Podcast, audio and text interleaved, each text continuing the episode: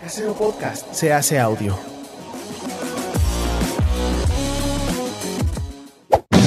¡Chavos, banda!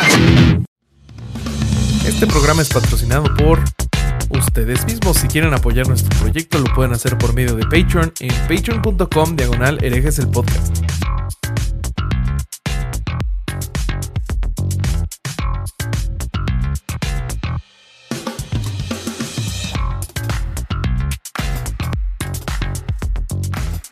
¿Cómo están mis estimados herejes? Bienvenidos a Herejes el Podcast, un espacio para conocer y discutir tópicos históricos, científicos, filosóficos, de actualidad y cultura popular, desde el pensamiento crítico y la evidencia disponible, intentando encontrar siempre el humor y el punto medio. ¿Cómo están muchachos? Eh, Estamos aquí en otro fin de semana hereje. Soy Bobby, como siempre me acompañan mis hermanos y amigos.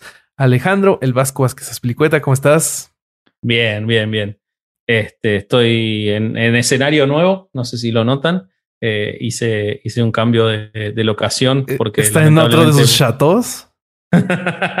este, tuve, que, tuve que volver a mi casa después de mucho tiempo de estar en un lugar mejor, que no es muerto, no es que volví de entre los muertos, este, era un lugar en el que estaba más cómodo, pero empezaron los nenes las clases, así que no me quedó más remedio que volver. Así que acá estoy en casa. Eh, estoy contento con el tema de hoy, que me encanta, y, y esperemos que, que, salga lindo. Perfecto. Como siempre, también nos acompaña el Leónidas de estos 300 espartanos llamados Cerex el podcast. ¿Cómo estás? ¿Qué pasó, Alejandro cabrones? Durán Iraña, el corsario. ¿Cómo están? Pero, pero, los espartanos se cagaron muriendo todos, boludo. No es eh, así vamos a acabar también. siempre con el liderazgo de nuestro corsario. ¿Qué pedo, mis nalgas peludas? ¿Cómo están, güey? Bien. Oigan, bien, teníamos un saludo bien. ahí pendiente, ¿no? Ah, claro que sí. Claro que sí. Tenemos dos. Tenemos sí. dos saludos pendientes. El primero, un saludo a Luis Esteban, que nos aguanta con todo y nuestras groserías horribles. Sí, te queremos, te queremos. Sos este, el, el quinto Beatle. Eh, espero que tengas, que tengas un episodio de la reputísima madre, Luis.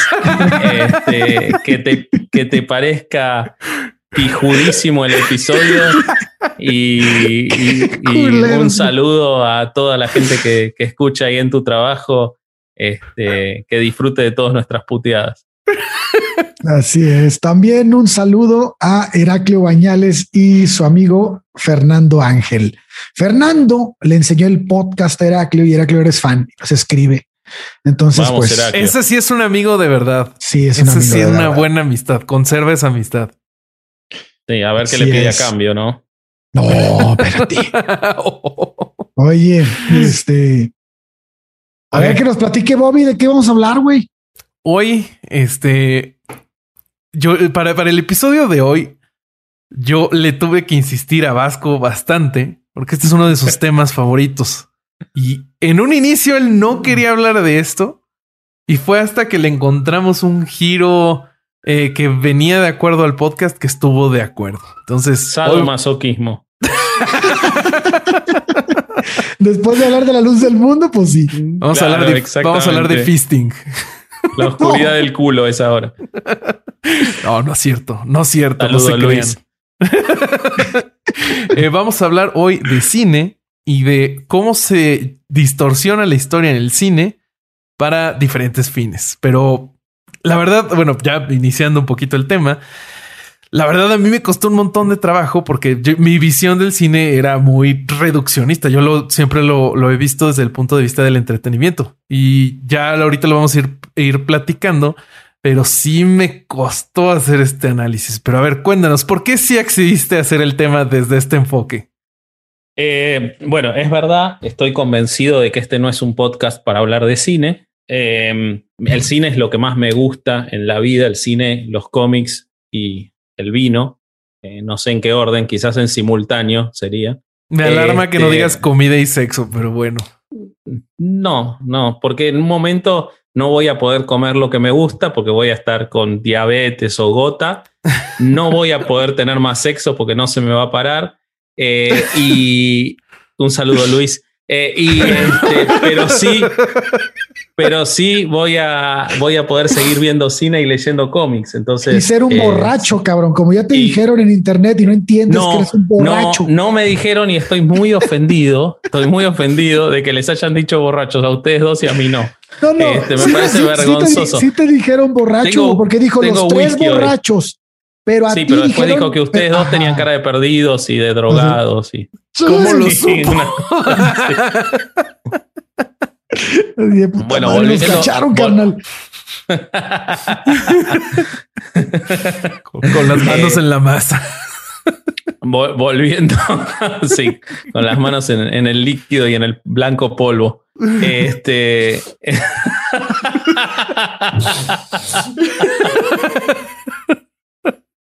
Siempre me haces la misma pendejada, cabrón. Acababa de tomar. No, sos vos, boludo, el que toma pero cosas yo no sé calientes. de verdad por qué lo dicen, pero bueno. Empecemos el episodio, por favor. Un saludo, ya, mami. Ya entiendo. Ches vato. Eh, ¿Por qué sí creo que en este episodio podemos hablar de cine? Porque en realidad no vamos a hablar de cine, sino que vamos a hablar de el discurso, la dialéctica de, del cine. Eh, yo creo que este no es un podcast para que nos pongamos a hablar de historia de cine o cosas así. para prácticamente cada tema que hemos tratado en, en, el, en, el, podcast, desde que estoy yo al menos, y sin duda desde la, en la primera temporada, hay películas. Y sería un grave error, y eso fue lo que yo fui pensando mientras estudiaba los temas, eh, tratar de aprender cualquiera de esos temas con las películas que hay. Y entonces, lo que yo quise plantear y por qué me parece que es interesante hacer este episodio es porque hay muchísima gente, muchísima, muchísima, muchísima gente, incluso muy preparada, que cree que lo que ve en las películas le puede enseñar algo. Me parece, y, y por eso propuse el episodio, que si estamos hablando siempre desde el pensamiento crítico, teníamos que tomar el medio junto con la televisión, pero la televisión hoy está en crisis y el cine no, de hecho, está floreciendo, cambiando de pantalla, pero está floreciendo hoy el cine. Y las series, la explosión de las series no son otra cosa que haber tomado el lenguaje del cine y extenderlo a hacer series, eh, sobre todo las miniseries. Entonces teníamos que tomar el medio más masivo que existe para conducir mensaje y analizar si realmente el mensaje que está conduciendo es un mensaje que permite a la gente instruirse o, o es un entretenimiento que da la sensación de que instruye. Y entonces, desde ese pensamiento crítico me pareció importante tratar cómo el cine tergiversa la historia por diversos intereses que vamos a ver ahora y que no son puramente del, del o necesariamente solo del entretenimiento, y cómo crea mensajes propios o si no los crea, es receptor de mensajes que en este, determinadas sociedades y determinados grupos políticos y socioeconómicos necesitan que se hagan masivos y populares y los transmite de una forma perfecta para ese efecto. Pero ese, esa transmisión distorsiona la realidad y muchas veces crea una nueva que es eh, que solamente contribuye a perpetuar las imperfecciones de, de la sociedad, ¿no? Entonces, desde ese punto de vista vamos a hablar del cine. Entonces no vamos a hablar del cine, sino de el discurso y sus consecuencias, o por lo menos esa es la idea. Eh, seguramente Alejandro va a terminar hablando de música porque es lo que nos hace siempre, pero la idea es hablar de cine. Así como tú eh, hablas de Rusia, él habla de música.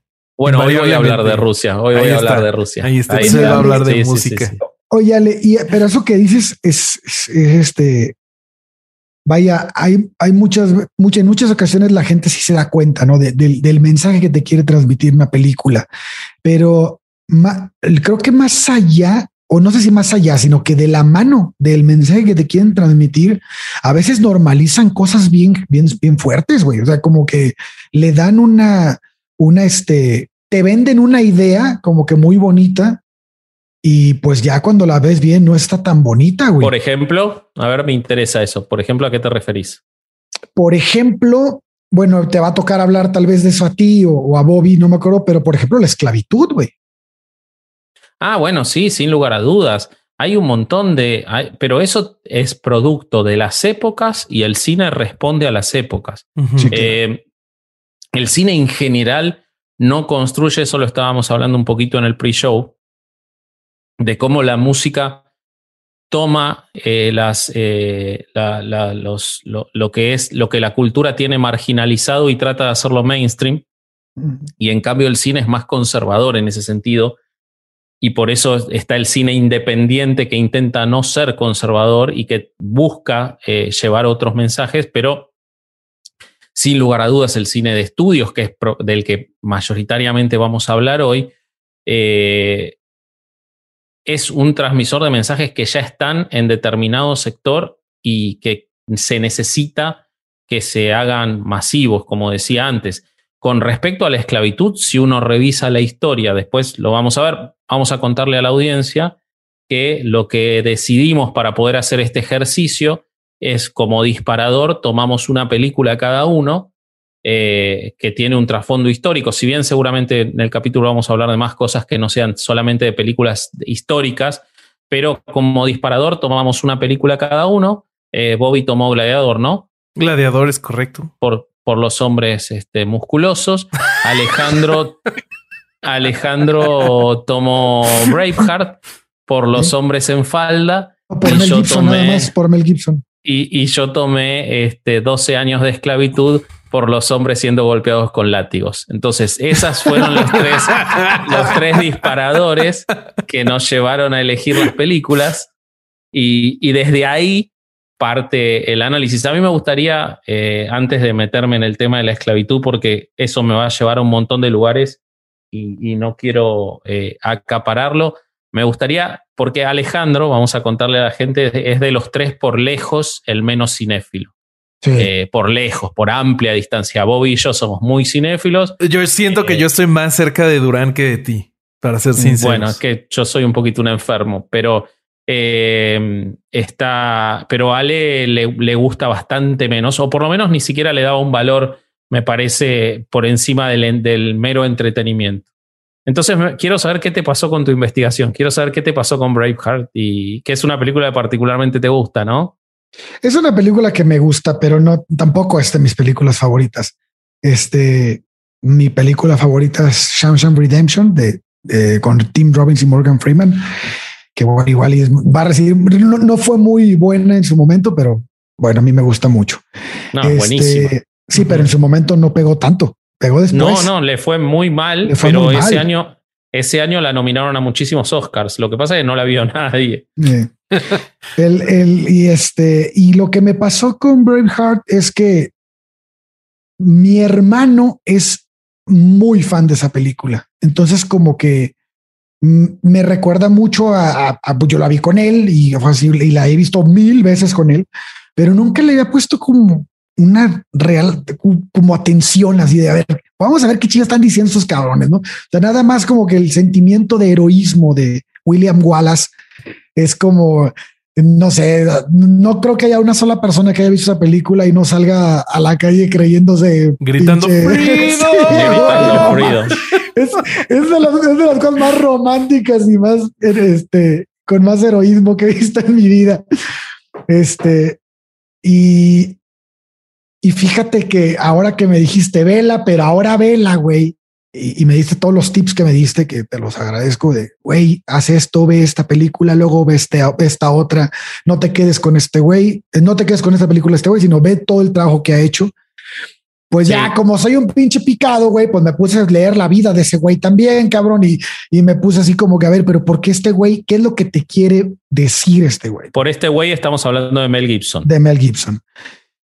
Y bueno, pues este no, no sé si entrar tanto en la historia, en la vida de Mel Gibson, pero Mel Gibson es un güey de ultraderecha, güey. Es, este, es un cabrón de que creo que no hay mucho más que decir, más que es un güey que, que, que este católico de hueso colorado y este y un cabrón que, que, que tuvo una vida en la que se ve reflejada muchas cosas, al menos en Braveheart y como lo vamos, como lo vimos también en otras películas que ahorita no vamos a mencionar, pero vaya enfocándome en esta, a ver, para que la, no sé si hay alguien que no la haya visto, pero para que la audiencia más o menos, si hay alguien que no la ha visto, si hay alguien que no vio Braveheart, por favor pongan pausa esto, les damos permiso. Luis, vos me imagino que la viste, ¿no? Heráclito, vos también la viste, porque si no te retiramos el saludo. Pero eh, vayan a ver Braveheart, porque es un peliculón. Más allá de todo lo malo que vamos a decir ahora de la película como discurso, es un peliculón. Para ir a verla y emocionarse es un peliculón. Sí, como película se logró el objetivo, ¿no? O sea, como película ganó premios, ganó Oscar, ganó, ganó Globo de Oro y ganó no sé cuántas jaladas más. Y Mel Gibson ganó el mejor director, mejor actor y bla, bla, bla, bla. Mejor, mejores glúteos, mejor todo. Entonces, este güey, este, bueno, a ver, Mel Gibson es, como dijimos, un güey muy católico, pero es tan católico al grado que llegó a decir que el Espíritu Santo estaba dirigiendo la película de la pasión de Cristo, güey. O sea, a ese grado, güey. Ese güey dijo, yo nada más, literal, el güey dijo, yo nada más este, dirijo el tráfico. Soy un conductor. El Espíritu Santo está haciendo este pedo. A ese grado, güey. Ahora. Bastante mal le salió porque es por lejos la peor película de Mel Gibson. Muy probablemente sí, güey. Este, y pero aparte, güey, te deja ver que, bueno, Mel Gibson aparte es una persona muy machista, güey. Y además es una persona que ha tenido pedos de violencia intrafamiliar, ha estado demandado, güey. Este. Antisemitismo. antisemitismo, eh, justo en esa película, en la, en la de, la de este Cristo. Y bueno, ya que ya sabemos que ha hecho muchas películas, pero Braveheart, en, de las que conocemos para mí, yo creo que es la mejor que ha hecho. No sé, igual me equivoco. No sé, Pasco, tú qué opinas, pero hasta, al menos la más exitosa sí, a, mí, a mí particularmente, si bien, eh, bueno, ahora lo vas a decir vos seguramente porque debes haber detectado las mismas cosas, siempre me voy con una sensación horrible de las películas de él porque me doy cuenta lo que quiere transmitir, por ejemplo, en Hasta el último hombre, ah, cómo está obsesionado en demostrar que es un, el, el, el, héroe es un súper religioso que no sale del camino. En, eh, en este, em, eh, ¿cómo se llama? Eh, bueno, en Braveheart ocurre lo mismo. Sus, sus protagonistas, salvo cuando son indígenas, son perfectos. sus, protagonistas son perfectos, son intachables, no dudan al momento de sacrificar su vida por hacerlo, por hacer por los demás. Y uno podría decir que responde al cine clásico, pero en realidad hay todo un mensaje detrás de eso por toda la carga que le pone. Para hay una agenda, hay una agenda. Para mí, sacando todo eso, y si uno lo mira puramente cinematográficamente, es un extraordinario director. O sea, Apocalipto es un peliculón de acción. es buenísima. Eh, hasta el último hombre es extraordinaria. Braveheart es súper emotiva.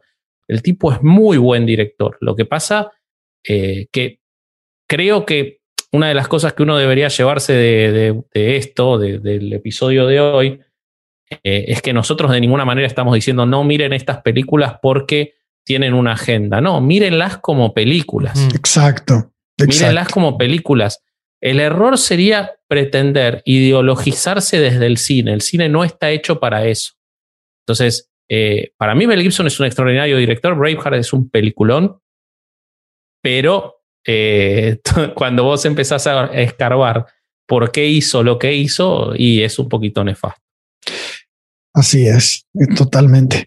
Y bueno, este vemos en, Corazón Valiente, vemos a Mel Gibson este, interpretar de una manera bastante, pues extraña, güey, a William Wallace. Y lo digo extraña porque creo que está muy lejos de lo que realmente fue William Wallace. Y este, para quienes no sepan, William Wallace fue un escocés, bueno, un galés, ¿no? Que, que, este, que combatió a la corona inglesa cuando la corona inglesa pretendió apoderarse de Escocia, ¿no? ¿Por qué pasa esto? Bueno, eh, algo que es importante y recordar es que esta película es una ficción hollywoodense, güey, ¿no? Dirigida por un australiano y grabada en Irlanda por un guionista, Randall Wallace, que se basó principalmente en el poema escrito por Blind Harry en 1470. O sea, estamos hablando de casi 200 años, más o menos, después de que murió William Wallace. Y este, y la verdad es que de William Wallace tenemos muy pocas cosas. sí existen algo, algunos datos, pero realmente no es, no tenemos una historia tan, tan este, eh, que describa a la perfección quién, quién y qué hizo William Wallace, con excepción de algunos sucesos que sí están, este, que sí están codificados, que sí están este, estudiados. Y uno de ellos es la batalla del puente de Sterling, ¿no? Es una batalla que se dio en el puente de Sterling, donde... no, me, digas. Es que es importante saberlo porque la importancia, la razón por la que gana esta batalla es porque el puente se cayó, güey. Se cayó con la mayoría de los ingleses encima. Y entonces, sí, por eso gana. Entonces, entonces tú dices, a ver, cabrón, en la película, obviamente, pues te lo van a demostrar una batalla mucho más épica, no en un campo bien grande, todos corriendo como locos, la espada volando, todo, todo, el todo el trip, que pero es que, que eso apela a emociones, no es, es parte de, de, de, meterle el feeling a la película. Eso no lo veo mal, pero no, está muy lejos de, lo que fue la realidad. Entonces, este, eh, bueno, hay que ver un poco que ¿Por qué? ¿Qué estaba pasando en Escocia en esos momentos? Eh, Escocia, en la película empieza cuando está William, cuando el papá de William Wallace se va con otros seis, cinco o seis cabrones a hablar con el rey de Inglaterra, ¿no? Para negociar, para ver qué onda. ¿Por qué? Porque en la película no te lo dicen, pero se había muerto la nieta de Alejandro III, que era Margaret primera y esta era una niña de tres años que era la nieta y la habían llevado en embarcación porque se había muerto Alejandro III porque se había ido por un barranco en un caballo. Entonces, la única heredera al trono era Margaret. Entonces, Margaret había que llevarla a Escocia y se muere en el camino. Entonces, al morirse la última heredera, pues se vuelve un desmadre, porque pues aquí es como los narcos, güey. Matan a la cabeza y se empiezan a pelear todos el puesto, güey. O sea, sí, sí, sí. Entonces, este, eso fue lo que pasa, ¿no? Que, que, empiezan a pelearse los nobles, como que quién, quién va a quedar. Y en eso, el rey de Inglaterra, que si no me equivoco, en ese entonces era... Puta madre, creo que lo borré de aquí, güey. Era Eduardo, ¿no? Eduardo no I. Sé quién. Edward, Edward the One. Entonces, el rey de Inglaterra era Eduardo I y Eduardo I había arreglado que casaran a su, a su hijo de cinco años con la nieta de, de Alejandro III que se muere. Y entonces dice, puta madre, si ya a se murió. Joaquín le encanta lo que estás diciendo. ya, no, ya no tengo cómo hacer una relación cercana con el reino de Escocia entonces lo que voy a hacer va a ser intervenir en la junta de los, de los nobles para ver quién va a quedar, para que el que quede sea mi títere. Claro. Entonces Creo que iba a quedar Robert de Bruce, ¿no? No, no, ahí va a quedar otro. Robert de Bruce va a ser el que va a pelear después. Pero de hecho, a Robert de Bruce en la película lo ponen como un traidor, güey. Sí. Y no fue un traidor. De hecho, fue es, uno de los personajes más importantes de la historia de Escocia. Este, él, es el que gana la pelea, que vuelve independiente Escocia. Pero bueno, ya nos estamos adelantando un poco. Una de las cosas que, la película te marca es que primero que, que, la batalla se dio en un campo, ¿no? Como ya lo dijimos, cuando finalmente se dio en un puente. Es ahí históricamente, pues está error, por eso ya le dice, no te fijes en las películas, si, me, lo quieres saber de historia, pues ponte a leer un libro de historia mejor. Entonces, Exacto. este, la batalla no se da ahí, espero pues le queda mejor a la película que, que, se que en un campo de batalla grande. Pero bueno, también nunca existió un abrazo entre los irlandeses y los, los escoceses, como ocurre en la, la batalla de Falkirk de, en la película, cuando se supone que los irlandeses este, eh, traicionan al rey Edward ¿no? de Inglaterra y se unen a los escoceses para pelear con ellos. No pasa así. Este, más bien cuando, cuando el rey Eduardo quiere utilizar Escocia para atacar Francia, Francia hace una alianza con Escocia, que le llaman la antigua, la, vieja alianza, para combatir a Inglaterra. Eso sí ocurre en la vida real y eso creo que es más importante porque en lo que va, lo que va a detonar con eso va a ser en una guerra, creo que la guerra de los 100 años, ¿no, Alex? Si no me equivoco. Sí. En, en la consecuencia de esa alianza.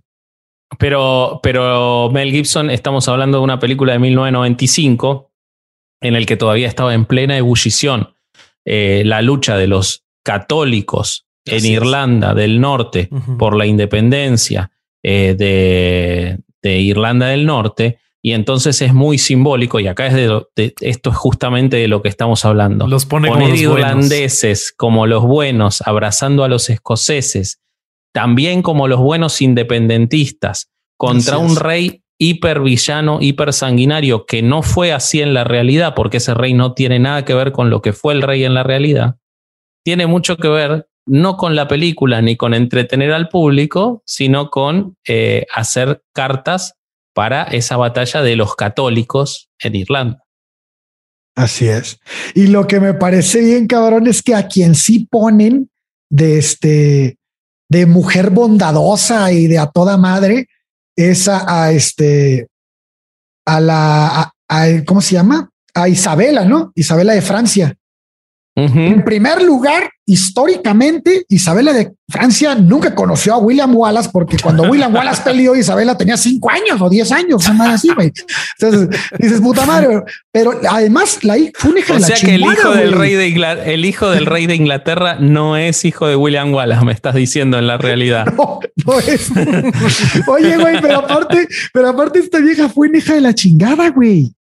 Mira O sea, vos. Isabela, este, junto con su amante, güey, Roger Mort- Mortimer, que no sé si se pronuncia así, planeó y ordenó la muerte de quien era su esposo, el rey Eduardo II.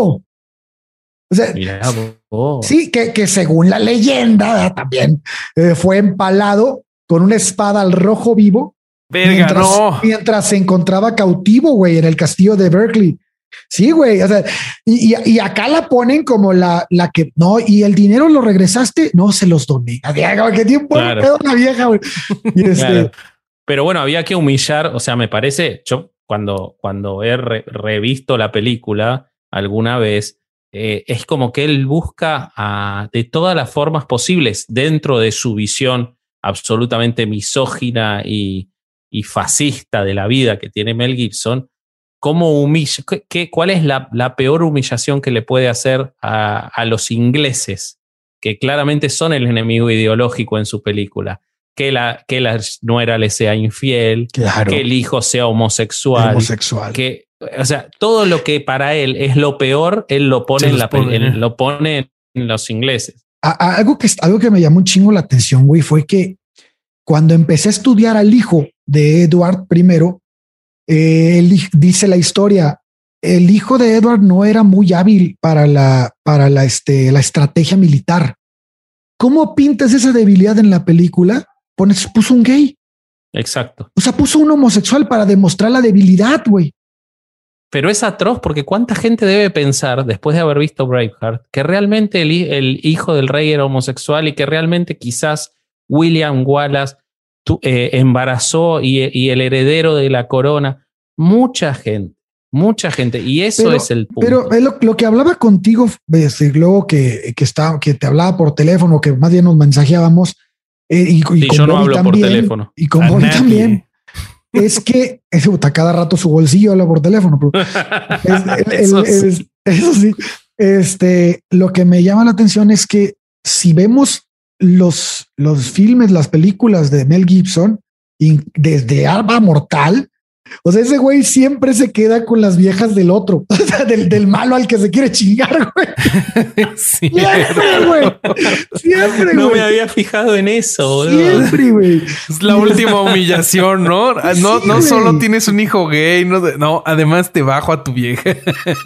Ajá. Y Entonces, y, y este, y lo que me, me parece, hay una escena que me parece que es como la manera en la que él demuestra el poder de la del, de, lo, de la heterosexualidad sobre la homosexualidad. Y es en la escena en la que el rey mata al novio del hijo Claro. lo avienta por la ventana, así como, mira, o sea, y en ese momento pone orden. O sea, a la madre, güey. O sea, es lo, lo que estás, lo que estás proyectando en esa, en esa escena es muy claro, güey. Es, es, este. Eh, sí, claro. O sea, mira. Además, los personajes homosexuales que inventa, ¿no? Con todos ah, los. Sí, sí. Todos los, clichés que se te puedan ocurrir de, de, alguien que nunca en su vida conoció o trató a un homosexual. Todo eso le pone Mel Gibson a sus personajes. Eh, exactamente que, podemos hablar de sus personajes porque eh, no existieron en la realidad, es un invento de él. Y, entonces ahí, volviendo a, por qué es, eh, por cuál fue la inspiración o, de qué estamos hablando hoy, eso es lo que, si uno quiere mirar, a mí siempre me juzgan de sobreanalizar las películas, pero yo creo que es fundamental porque si no nos estamos quedando en la superficie de un producto cultural que tiene muchísimas capas de metamensaje. Entonces, cuando uno lo que yo creo y lo que yo trato de hacer, cuando vos ves que en una película histórica inventaron a un personaje, o sea, el guionista inventó un personaje, hay que ver por qué. no te podés quedar en que lo inventó. Hay que ver qué le quiso poner. Por ejemplo, te saco, ahora volvemos y perdoname, pero me acabo de acordar el ejemplo. No sé si vieron la película, una película que tiene unos 3, 4 años, sobre eh, las, eh, la intervención, la importancia de un grupo de mujeres negras en el desarrollo de, eh, en los avances de la NASA. No sé si la ah, vieron. una película hace tres, cuatro años con Octavia Spencer. bueno, hay un personaje, el de Kevin Costner, no sé si recordás la escena. Después Bobby, igual, ahora no me acuerdo el nombre de la película, pero si podemos poner el póster de la película para. El póster aquí hay un personaje, no sé si te acordás, Ale, que es el de Kevin Costner, que es el, el, hombre deconstruido, que en un momento cuando había en la NASA estaban los baños de hombres y de mujeres eh, blancos y para hombres y mujeres negros, estaban separados. Y entonces eh, Kevin Costner va y arranca el cartel y dice acá en la NASA todos orinamos del mismo color y la invita a una de las eh, de estas mujeres a que vea el lanzamiento de, una nave. Que es el blanco revolucionario, el blanco Bueno, esa, persona no existió.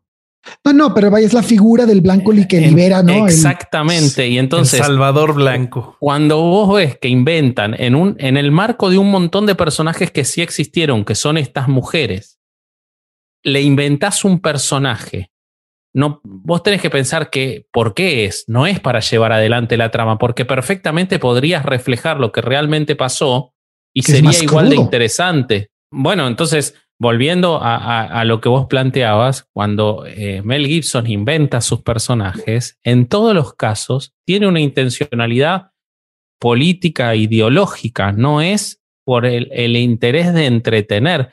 Cuando él en la pasión inventa un montón de cosas que no están. A ver, todo es inventado en la pasión porque todo es inventado en los evangelios. ¿no? partamos de ahí. Pero cuando él agrega por sobre los evangelios muchísimas cosas, porque él dedica dos horas a cosas que en los evangelios son poquitos versículos. Y cuando él inventa todo eso, tiene una intencionalidad. Y esa intencionalidad la toman perfectamente todos los pastores y curas que después en las escuelas muestran eh, la pasión, ¿no? Sí. Claro, claro que sí. Este, y bueno, eh, ¿en qué nos quedamos? Ah, eh, y hay, otra cosa que me, que me, que me brinca también, y es que la película dice, en la película dicen que el rey de Inglaterra, lo, la forma en la que dice voy a, voy a mandar gente para, para que viva en Escocia y empiece a poblar allá arriba y, este dice, pero cómo le, pero le dice, pero quién chingado se va a querer ir allá arriba si tiene aquí sus tierras? Ah, ¿Cómo lo vas a lograr? Ah, pues voy a decretar la prima noctis, ¿no? Que es el derecho del inglés de tener la primera noche con cualquier escocés que se quiera casar. La primera noche con la esposa la tiene un inglés. Ese, ese, ese dato históricamente no es correcto. O sea, no, no, no existe la prima noctis en ninguna, no hay ninguna referencia histórica que nos diga que la prima noctis era un derecho en Escocia en esos años, o sea, de los ingleses. De hecho, Bobby estaba comprando tierras en Escocia. Cancelada, Bobby, cancelada. Maldita de sea. hecho, de hecho tampoco, Cancelar. tampoco se tiene certeza de que la esposa de William Wallace, que era, era Marian Dreyfus, Brayfoot, ¿no? Una cosa así se apellidaba, fuera asesinada por un sheriff inglés. O sea, eso tampoco pasó. Y este, y, y, y, que esa haya sido la razón por la que Wallace se levantara contra los ingleses. Eh, dice la, la, lo que poco que, que alcancé a checar respecto a eso, porque hay muy poco. Dice que más bien los pocos e inciertos registros apuntan a que esta mujer murió muchos años después de iniciada la, la lucha. Mira. Entonces, este, eso también te, te, dice, a ver, ¿qué es lo que te quiso decir? No, pues es, la, es, es el romanticismo que le quiere meter a la película, ¿no? El, el güey que pierde a su mujer, a su esposa, y que se casó a escondidas para no, para no este, compartirla con un inglés y este y que termina siendo el libertador de Escocia, que muy lejos de ser verdad. Y este y en tres hay unas hay unas cosas que digo, bueno, pues tal vez se agregaron para darle más fuerza a la historia y hay otras que como dices tú, si hay un mensaje que te quiere dar, hay un mensaje que te claro, como el, el del el del hijo homosexual, el del el de este haber embarazado a la a la reina a la princesa, este, la figura de la princesa, cómo era la princesa en, en, la película y cómo era realmente, lo que ya hemos hablado. Y dentro de esto me llevó a ver las otras películas y dije, a ver si es cierto, güey. Este güey siempre te quiere vender la historia de que ser una persona de derecha, una persona muy religiosa, una persona este conservadora. Conservadora, exacto republicana. Es, es, quiere, quiere decir que eres una persona buena, eres un niño bien, no lo que en México dirían, no? Este, y, y, te lo demuestran hasta el último hombre, no? El, el, el que salva a todos los que pudo sin, sin disparar un, una sola bala. ¿Por qué? Porque su religión se lo prohibía. Y entonces es este, mira cómo él lo pudo lograr, mira cómo lo bueno que es él, ¿no? Y, y este, y sí, todas las películas, si las, si las analizamos, al menos las de Mel Gibson, te tratan de decir eso. Te tratan de decir que ser una persona este, con esos tintes, con esa ideología, pues eres, eres, es señal de una persona buena. Sí, lo mismo pasa con eh, que si bien no la dirige él, pero siempre se pone en, en, en esa misma línea la película El Patriota, de, protagonizada ah, sí. por Mel Gibson. No sé si, si tuviste oportunidad de volver a verla ahora. Ya la, ya la, la he visto, pero no la alcancé a ver otra vez. Eh, en esa él eh, toma un personaje histórico nefasto, nefasto en la realidad, un esclavista, eh, racista, una persona horrible y la transforma en un héroe blanco americano el All American Boy, pío, fiel a su familia, fiel a su Dios, que va a enfrentar a los malísimos ingleses, a los que les pone un montón de escenas de violencia y de crueldad que no tienen nada que ver con eh, la realidad de cómo fue la guerra de la independencia de los Estados Unidos y que se parecen más a los nazis que a, soldados ingleses. Y, y él le saca toda la realidad a ese personaje histórico, él y Ronan Emmerich, ¿no? Y el director, y le pone un montón de valores que esa persona no tenía porque a él no le interesa transmitir la vida de ese personaje. A él lo que le interesa es transmitir su mensaje. Así que es. casualmente, casualmente en Apocalipto se le pierde un poco, me parece, ¿no? Ahí no, no le preocupó tanto el asunto. Bobby hablaba algo de eso. El sí, no, ahí sí, la, históricamente está toda mal esa película. Pero, pues, o sea, intentándolo analizar con lo que dice Durán, lo que creo que podría ser es que él quiso decir, mira lo malos y horribles que eran los mayas, y al final llegaron los españoles a, a imponer el bien con el Yo pienso lo mismo. Yo Sí, también pienso que quiso decir eso. Yo pienso que quiso decir eso exactamente. Que dice, o sea, la, la sensación que, a mí me encantó la película, eh, visualmente, digamos, cinematográficamente. si le quitas la historia, todos los errores históricos. ideológicamente me parece nefasta por eso mismo. Es como que él dice, ¿vieron? Ya los mexicanos se iban a matar entre ellos, se traicionaban entre ellos antes de que llegaran los europeos. Los europeos llegaron, pero no es su culpa. Y la realidad es que... perdón, perdón. Ya, ya, no me acuerdo en qué año es en el que se supone que están en Apocalipto.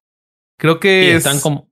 Este es preclásico, si no, es, es periodo clásico. El problema es que revuelven elementos. Por ejemplo, en los sacrificios les están sacando el corazón. Y eso es algo que los mayas empezaron a hacer inspirados en los aztecas. Que aztecas es posclásico, ¿no? Es que no, sí, pero no sé en qué, en qué momento está, porque yo me acuerdo que termina con la llegada de los españoles. Exacto, exacto. la película está ambientada en el 1500, pero eso ya no estaba la civilización maya en, la efervescencia que te muestra en la película. Ser, puede, yo era mi primera mi duda, porque puede ser que esa balsa o esa, esa, porque no sé muy bien qué es, ¿no? No, si se, ven los barcos, güey, sí se ven los barcos. Porque acuérdate, Que, acuérdate que antes de que llegara este Cortés hubo dos expediciones en donde este, tenemos personajes eh, españoles viviendo con mayas. Y Pero uno era un náufrago, ¿no? ¿O eran dos náufragos? Sí, Gonzalo Guerrero y, este, eh, sí, sí, pero, pero vaya, había, esa fue la segunda, había habido una anterior. Entonces, no sé si era lo que quería explicar o si estaba, o si es Yo creo que lo, o sea, si era la conquista. Yo creo que sí, yo creo que no tenía, no tenía ningún interés en ser, este, en ser eh, fiel históricamente, sino que es, ah, es simbólico. Para mí es simbólico ese final, no es histórico. Lo que pasa es que el error es, eh, en, en, a ver, yo creo, yo soy un convencido de que habría que prohibir la frase basado en una historia real o inspirado en hechos reales. El cine debería ser cine, no está, nadie debería poder querer ir a aprender historia de mirar una película, porque cuando, nunca te explican los directores cuándo quieren ser fieles y cuándo quieren ser simbólicos. Y yo creo que Mel Gibson ahí lo que está representando es, eh, es exactamente eso, es miren todo esto que pasó, todos estos horrores que le mostré y, no habían llegado los españoles. Entonces, cuando me cuentan, cuando les cuenten que todo el horror fue de la conquista, acuérdense que no fue así, que ya pasaba antes. Eso es lo que él, para mí, estoy convencido que él quiere representar, porque él tiene una agenda. y como todos, todo artista tiene una agenda, no es algo reprochable. Quizás es reprochable la agenda, sin duda que en este caso es reprochable la agenda, pero que la tenga, no. Lo que pasa es que en el cine, como es un show de masas, nadie, no todo el mundo está preparado para ir a ver una agenda y entonces ahí está la trampa del cine, que no la tienen otras cosas. Si vos vas a una librería y te compras un libro importante, ya sabes lo que estás buscando pero Apocalipto es una película de entretenimiento. Entonces ahí está la trampa que tiene el cine, que es, este, dañina en un punto si uno no va preparado. Este, otra de las cosas que, que es interesante tocar es la, la, verdadera historia de Robert de Bruce, que esta sí está más documentada, güey. Y, y, y, lo coloca como uno de los descendientes de David I de Escocia, que, ostentaba la corona. Y como el hombre que asesina a John Coming, su contendiente, que sale en la película también, que sí lo ponen con ciertas este, diferencias con Robert de Bruce, pero no tantas, no tan marcadas, nada más una discusión ahí, media chafa. Y bueno, este, él, él lo asesina en la vida real para hacerse de la corona y, ya como noble, pues es excomulgado del crimen. También este, se muestra como, como el estratega de 1314 que logró la victoria de la batalla de Bannockburn, la cual consagró el triunfo escocés y dio paso al, al periodo de casi 300 años de independencia de, Escocia. Sin embargo, en la película lo muestran como un verdadero traidor, güey. O sea, en Robert de Bruce lo que hace es decirle a, su, a, William Wallace en la película que lo va a apoyar, le da la mano, une a los nobles, se supone, con, con, a ver, William Wallace no era noble, William Wallace era un, un terrateniente escocés que, que representa al pueblo, ¿no? Al pueblo escocés. Es el, es el Pancho Villa, de cuenta. Y entonces William Wallace este, representa al pueblo, que le hace que el pueblo se levante en la película y logra cerrar con los nobles. Y los nobles, por medio de, Robert de Bruce, Robert de Bruce va y le platica a su papá, que su papá lo ponen como un leproso, que nunca tuvo lepra realmente en la.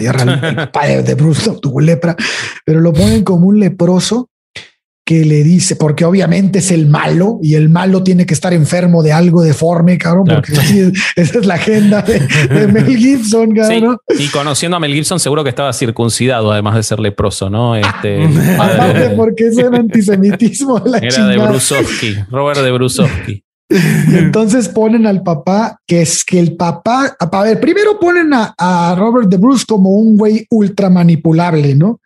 ¿Y por quién es manipulable? Por el papá que el papá es una persona muy inteligente, pero muy mala y tiene lepra. Y entonces este güey le dice, no, lo primero que tienes que ver es por ti.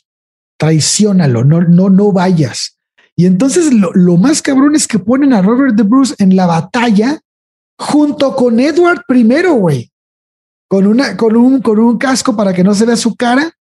Y entonces los nobles dejan, este, se, este, se, se van de la batalla y dejan peleando solo a William Wallace. Cuando la verdad, la verdadera historia es que William Wallace tiene una muy mala estrategia de guerra en esa batalla y pierde la batalla por los arcos largos de Inglaterra que después iban a ser famosísimos, ¿no? Que es los, los que matan a todos los lanceros que llevaba que llevaba este William Wallace. Y es así porque... Y, ya luego la, caballería les pasa encima. Sí, lo que pasa es que pelean en un lugar de unas ciénegas y la mm. parte de enfrente, pues no, eh, como para cubrirse, pero los flanquean. Mm. Entonces con las flechas y al flanquearlos los hacen garras. Entonces pierden la batalla. Y, William Wallace se, huye y se, y se, esconde con varias personas durante mucho tiempo y andando a vueltas. Creo que hasta Roma llegó buscando apoyo y al final no lo logra y regresa a Escocia a, darse el tiro el solo y pierde y lo terminan. Que creo que lo único real de la pinche película es cómo lo matan, porque realmente a William Wallace lo mataron así, o sea, lo matan horrible y, es, y creo que es de las Creo que es la única cosa que veo que está pegada a la historia. Le sacan las tripas, le lo degollan, lo, primero lo cuelgan, bueno, lo estiran con caballos, luego lo cuelgan antes de morir de, por ahorcamiento. Es que probablemente, conociendo cómo le gustan los personajes que se entregan al sacrificio, que es algo que, le encanta a Mel Gibson, me la juego a que lo primero que él conoció es cómo había muerto y a partir de ahí, construyó la, historia. Se echó todo para atrás. Es un Jesús. O sea, William Wallace es un Jesús. No, y está muy bien representado en la película como el Cristo, porque si tú la ves, el lugar donde amarran a Mel Gibson es una cruz y, le amarran las manos y es donde le sacan las tripas y todo lo que le hacen, que en la vida real lo que hacen es arrastrarlo con un caballo durante seis kilómetros alrededor del, lugar donde, lo van a matar con una piel de, no, no, sé si era una piel de, de, este, de buey o algo así, para que no se desgarrara antes de tiempo. Entonces le ponen una madrina así arrastrándolo, luego lo cuelgan y luego le, lo, purifican, este, pues quitándole, todo, sacándole todas las tripas que al final le cortan la cabeza y la ponen en los cuatro puntos cardinales de Inglaterra. Pero, pero, pero este, esto sí sucede en la vida real, pero si, si se acuerdan de la, la, típica toma cuando le cortan la cabeza, es la mano de él terminando en el madero, soltando el pañuelo y la toma es de abajo para arriba los brazos abiertos en una, en una, en una cruz, güey. O sea, no mames, si no te das cuenta que esa chingadera es Jesucristo, pues ya estás muy pendejo, cabrón. Es, es realmente lo que quiere decir es eso, güey. Es el, el, asimilar, hacer como una similitud entre la muerte de Cristo y la muerte de William Wallace, ¿no? Sí, sí, sí, sin duda que es así, porque, porque además se repite en otras, en otras películas de él. Y, volviendo a lo de Robert de Bruce, yo creo, esto no, no es que lo vi en ningún lado, es una percepción mía de haber visto muchas veces la película y de, y de conocer su filmografía. Otro, otro leitmotiv de, de Mel Gibson permanente es el del hombre común enfrentado al sistema. Y entonces Robert de Bruce, al ser un noble, es para él el sistema. Y entonces lo tiene que poner como el villano. En cambio, Mel Gibson. Eh, perdón, eh, William Wallace es el hombre común, eh, fiel a sus principios, leal y todo. Y entonces los, los, tenía que enfrentar así. Y por eso tiene que crear un villano de donde no lo hay. Y no es el único. O sea, si vos ves. Tiene otro perfil ideológico en muchas cosas y es un director infinitamente superior. Pero Clint Eastwood también permanentemente construye esos personajes del hombre común, siempre blanco, siempre americano, eh, luchando contra el sistema que lo quiere. A favor de las minorías, ¿no? Sí, a favor de su independencia y luchando contra el sistema que lo quiere oprimir eh, o que lo quiere en Gran Torino, eso se ve bien cabrón, güey. En Gran Torino, en Zully, que tenés al, al piloto de avión, que es una historia real pero él toma las historias reales y las vuelve simbólicas exagerando el padecimiento. En Zully es el piloto de avión que salva a un montón de gente y sin embargo los medios, o sea, el sistema, la masa, lo enjuicia y le busca su pasado. En la última que hizo, la de, la, la de los bombardeos en las Olimpiadas de Atlanta, es el hombre común que es guardia, el guardia de seguridad que este, salva un montón de gente y sin embargo los medios y el sistema lo enjuician, que en la realidad fue muy rápido y rápidamente se descubrió que él no era y se terminó en ese asunto, sin embargo en la película lo hace gigantesco y le pone las peores cualidades a la prensa. En la última, ¿no? perdón, en la anteúltima, no sé si la vieron, la de que es buenísima, si no la vieron, la de la mula, la del hombre de noventa y ah, pico de años. Buenísima, güey. La que, la que mueve droga. Exactamente. Pero es lo mismo, es el hombre que solo se enfrenta y que busca él su camino contra todos los, este, contra todo lo que le pone el sistema que lo excluye y el hombre blanco, solo heterosexual, logra encontrar el camino para resolverlo. Y viejo aparte.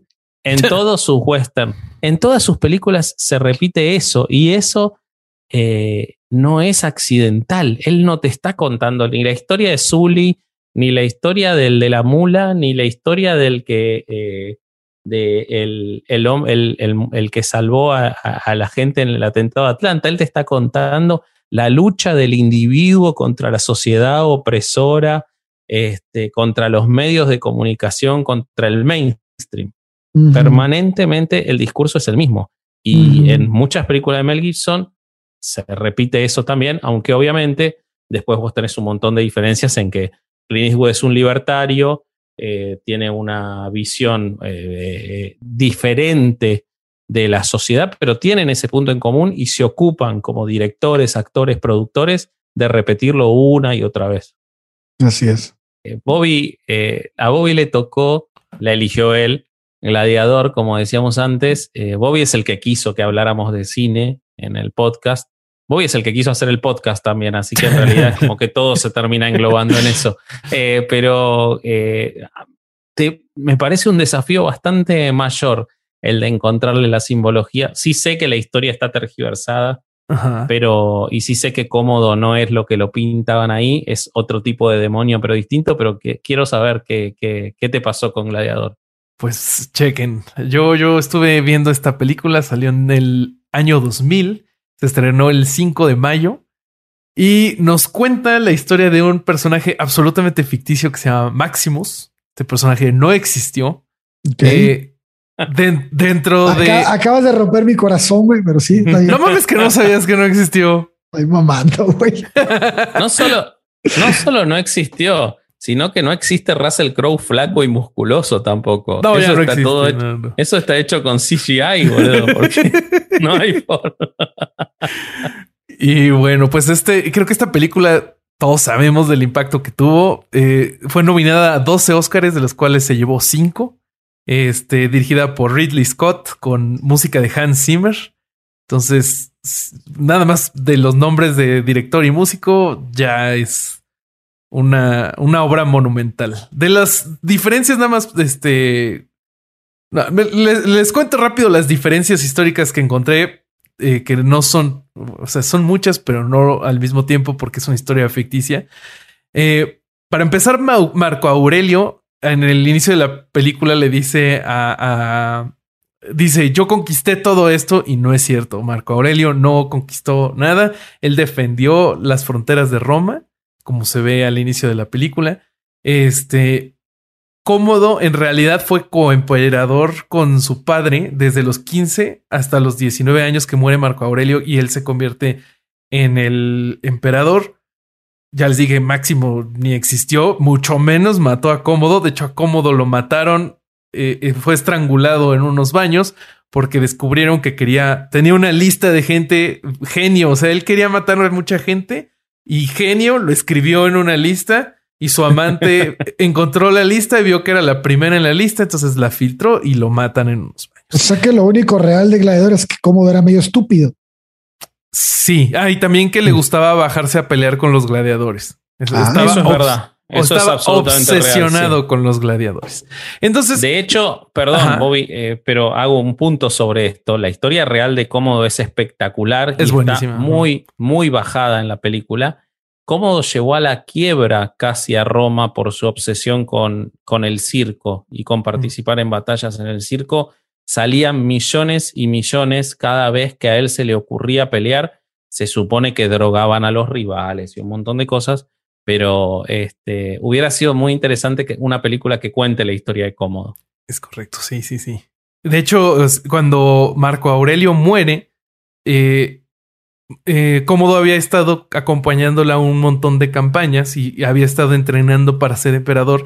Entonces, cuando muere, él se convierte en un junior total. Es el hombre más poderoso del mundo que no tuvo infancia por haber estado entrenando como emperador. Entonces se vuelve a Roma hace un tratado de paz con las tribus germánicas muy débil, que eso después es lo que fomenta el inicio de la caída de Roma. Pero eso es histórico, eso no viene, no tiene nada que ver con la película.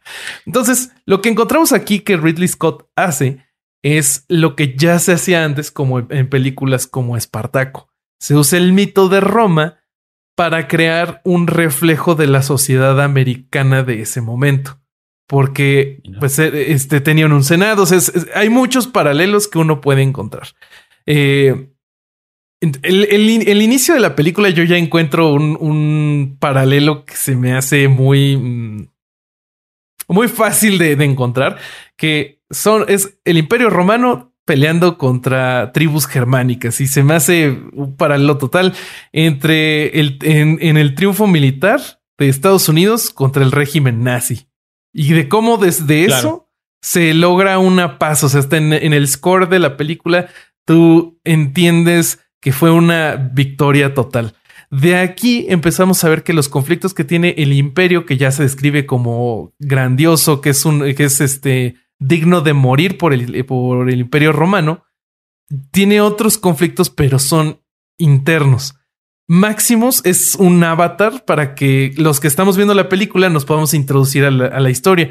Es un soldado así de que él era granjero, él tenía su granja y él lo único que quiere es eso, regresar a su granja y, este mm, después de luchar por, por Roma. Se nos presenta al personaje como muy digno a seguir. Esto es para empatizar con él. Si se fijan, hay una escena cuando él va a cargar en contra de los romanos que lo empieza a subir a seguir un perro que nunca más vuelve a salir el perro, pero así de digno es de seguir este personaje.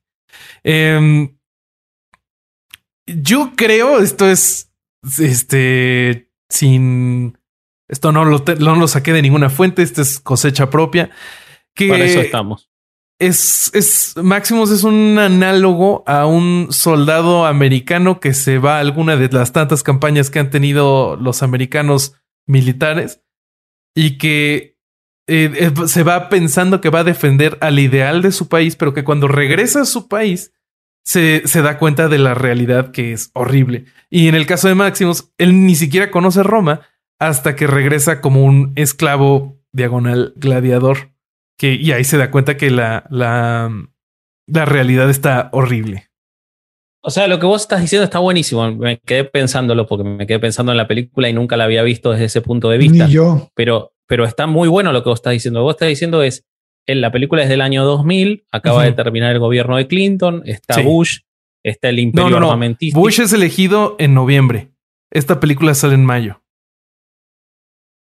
No, Bush es elegido en noviembre del 2000. Noviembre de 2000. Gladiadores Ah. Estrella. Lo, lo che- me acuerdo que me lo, me lo comentaste y lo chequé muy a detalle porque en uno de los textos que yo estuve revisando, sí hay muchísimos paralelos entre Cómodo y, y este y George W. Bush, pero Claro. es anterior. Entonces, no sé si Ridley Scott Pero estaba viendo el futuro. No, probablemente estaba viendo lo que él suponía que iba a hacer. Claro, Ajá. exactamente. Sí. Pero eh, entonces lo que, lo que él está viendo es que los soldados que van a luchar por un imperio que en realidad no es tal, que es el, el americano. O sea, es una crítica a, la decadencia del imperio americano y eso es cómodo. Sí. Está bueno, ¿no? Nunca lo había pensado desde ese punto de vista. Es- Mira- tampoco. Es Mira qué cómodo. progre Ridley Scott. Sí, sí, sí, es, pero no solo es cómodo, también es, es la gente y ahorita voy a llegar a eso. Eh, esto, todo esto también este, es una representación del desencanto del individuo con las instituciones. Lo mismo de que el sistema nuevo. está en contra del individuo, claro. Y eh, también hay, hoy hay una, una eh, Maximus y los gladiadores en Gladiador son una analogía a los deportistas profesionales de hoy en día. De hecho, si te fijas en las técnicas de grabación de, y de filmación que se usan en todas las secuencias de- de gladiadores, son tomas que se harían en eventos deportivos. O sea, está la toma Anda. desde arriba del coliseo como si estuviera hecha desde un helicóptero, están desde las end zones o desde el... O sea, son tomas de fútbol, tomas de fútbol americano, pero en gladiador, en gladiadores. Entonces esto nos te da entre esto y cuando, por ejemplo, Lucius, el niño de el sobrino de Cómodo, conoce a Maximus y que lo ve como un ídolo y, y platica con él, te da esta, esta, este sentimiento de que Maximus es como un deportista profesional. Y es un ligero comentario de cómo los deportistas deben de ser como esta figura paterna e ideal hacia los niños que los observan. Mira vos. Pero vaya, ok, está chingón. Pero fíjate, en, en todo lo que has dicho, yo no le he visto nada malo. O sea, a, a lo que te quieren transmitir no es muy malo, o sí. No, es que no necesariamente tiene que ser malo. El, el No, no. problema es. eh, el problema es que no te están diciendo que cuando vos vas a ver una película de gladiadores, en realidad te van a meter todo un metamensaje, porque no está en la, no está en la primera lectura todo eso. Hay un metamensaje que a nosotros oportunamente nos parece positivo, como probablemente para mí lo es en todas las películas que mencioné de Mel Gibson, de perdón, de Mel Gibson, no, de Clint Eastwood, respecto del hombre contra el sistema, para mí también es una lectura que yo considero positiva. Pero la realidad es que lo que te están vendiendo es una película de gladiadores, una película emotiva y una película histórica, y en realidad es un vehículo de su autor para transmitir un mensaje político. O sea, es como un caballito de Troya, ¿no? Totalmente, totalmente. Sí, sí, sí.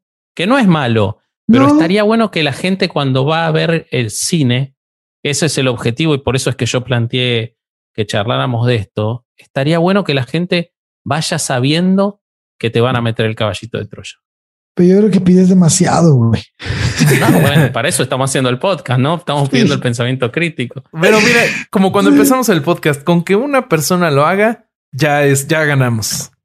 Pero es que para, para mí pasa lo mismo, totalmente lo que dice Bobby, y para mí pasa lo mismo con el cine que lo que nosotros siempre pedimos con este podcast. Nosotros nunca le decimos a la gente todo lo que necesites saber sobre la luz del mundo, ya lo supiste de nuestro episodio. No, nosotros Sí, decimos, no, esto es una puntita, vos tenés que ver el resto por tu cuenta. Bueno, si el cine sirve para que alguien vaya y diga, che, me gustaría saber más sobre quién fue cómodo. Bueno, genial. Ahora, si, se cree, si alguien cree que aprendió, ahí está el problema, porque en realidad no te están contando la historia y te están metiendo el mensaje que es del interés del autor, que está buenísimo y, Y- que y- yo nunca lo había pensado, está buenísimo el mensaje de Gladiador y realmente está mucho más vinculada con, con Espartaco de lo que yo pensaba, que en Espartaco están hablando sobre los movimientos sociales, sobre las, eh, las listas negras y sobre un montón de cosas, no están hablando sobre los esclavos en Roma.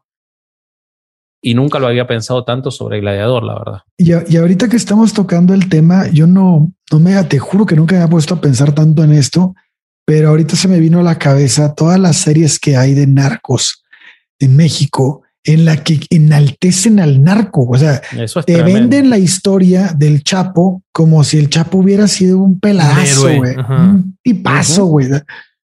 Y si nos vamos a la historia de México, te venden unos mitos que dices, no mames, eso, eso ni siquiera pasó así, pero te lo venden para generarte un nacionalismo, para generarte eh, una, un, este, el sentimiento que ellos buscan, ¿no? Que, que no está muy lejos la película de Braveheart en, en pedirte un nacionalismo, ¿eh? Este, exactamente creo que sales con eso, ¿no? Con el sentimiento de yo voy a pelear por mi nación siempre, aunque sea el último hombre, ¿no?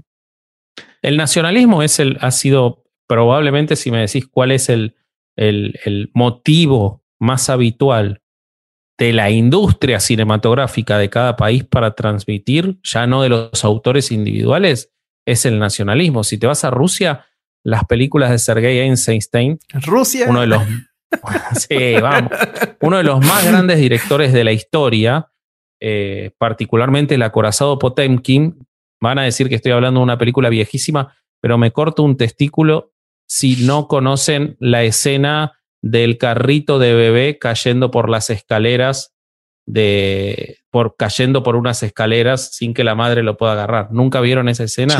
Sí, la ubico. Y, justo creo que hay paralelos, ¿no? Hay, claro, en la de las brujas que se va la, carriola hacia el mar. Bueno, en, en, este, en Los Intocables también ha sido repetida infinidad de veces y es originaria de esa película. El acorazado Potemkin es una película que se estrenó en 1925 para conmemorar eh, supuestamente los 20 años de la revolución fallida de 1905, en la cual eh, uno de los puntos de esa revolución fue un acorazado militar en el cual se amotinaron contra eh, el imperio, contra los zares, pero en realidad poco tiene la película de histórico sobre lo que pasó en 1905 y todo lo que te muestra la película una y otra vez es una reivindicación de las luchas sociales de la Revolución Rusa que sí triunfó y que ya estaba ocurriendo en 1925. Entonces, el director usa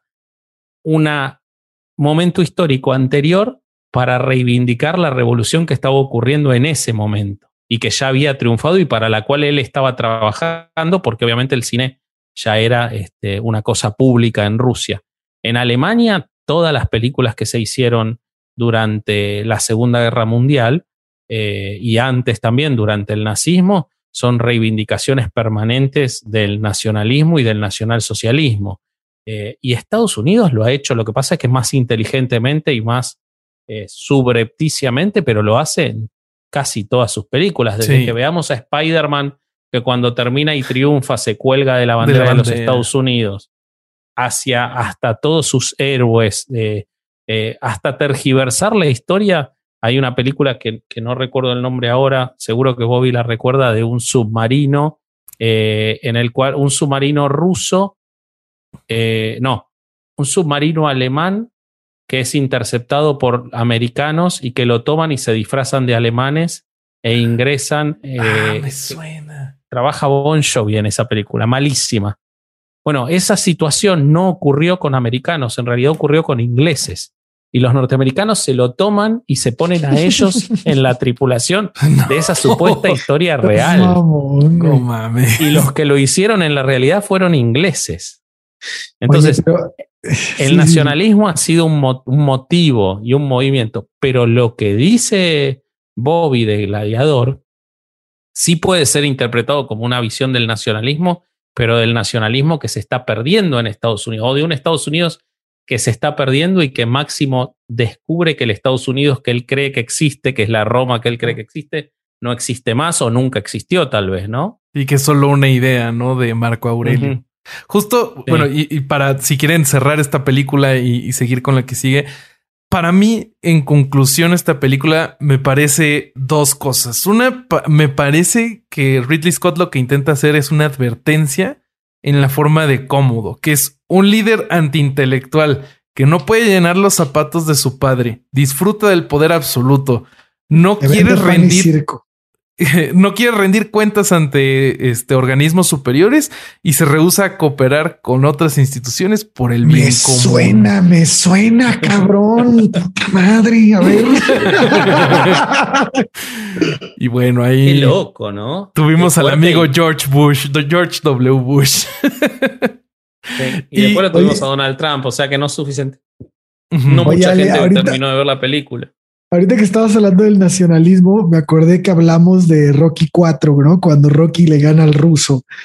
Pero también le gana al ruso después de que el ruso mata al negro. Sí, totalmente. O sea, ahí Te, deja, te deja más cosas, ¿no? Que este. sí, bueno, ahí hay un montón de lecturas para hacer. Y, y una de las lecturas interesantes sobre, sobre esa película eh, y que de vuelta te habla del nacionalismo, eh, sobre Rocky 4 y sobre Red Dawn y un montón de películas de los 80, eh, este, Infierno Rojo, en las cuales los rusos son los malos y los americanos son los buenos, buenísimos. es como a Estados Unidos le... A ver, se hicieron muchísimas películas en la década del 40 y 50 contra el comunismo en Estados Unidos y fueron un fracaso pero cuando cambiaron del comunismo a Rusia como país y le pusieron un nombre al enemigo que era Rusia, eh, fueron un éxito, porque el americano estaba mucho más dispuesto a ver al enemigo en un país real y ponerle características reales. Tiene que tener una, cara el malo. Exactamente. Malditos me interrumpen y no dejan no me dejan terminar de decir mi conclusión. Ay, ay. A ver, quiere hacer su conclusión.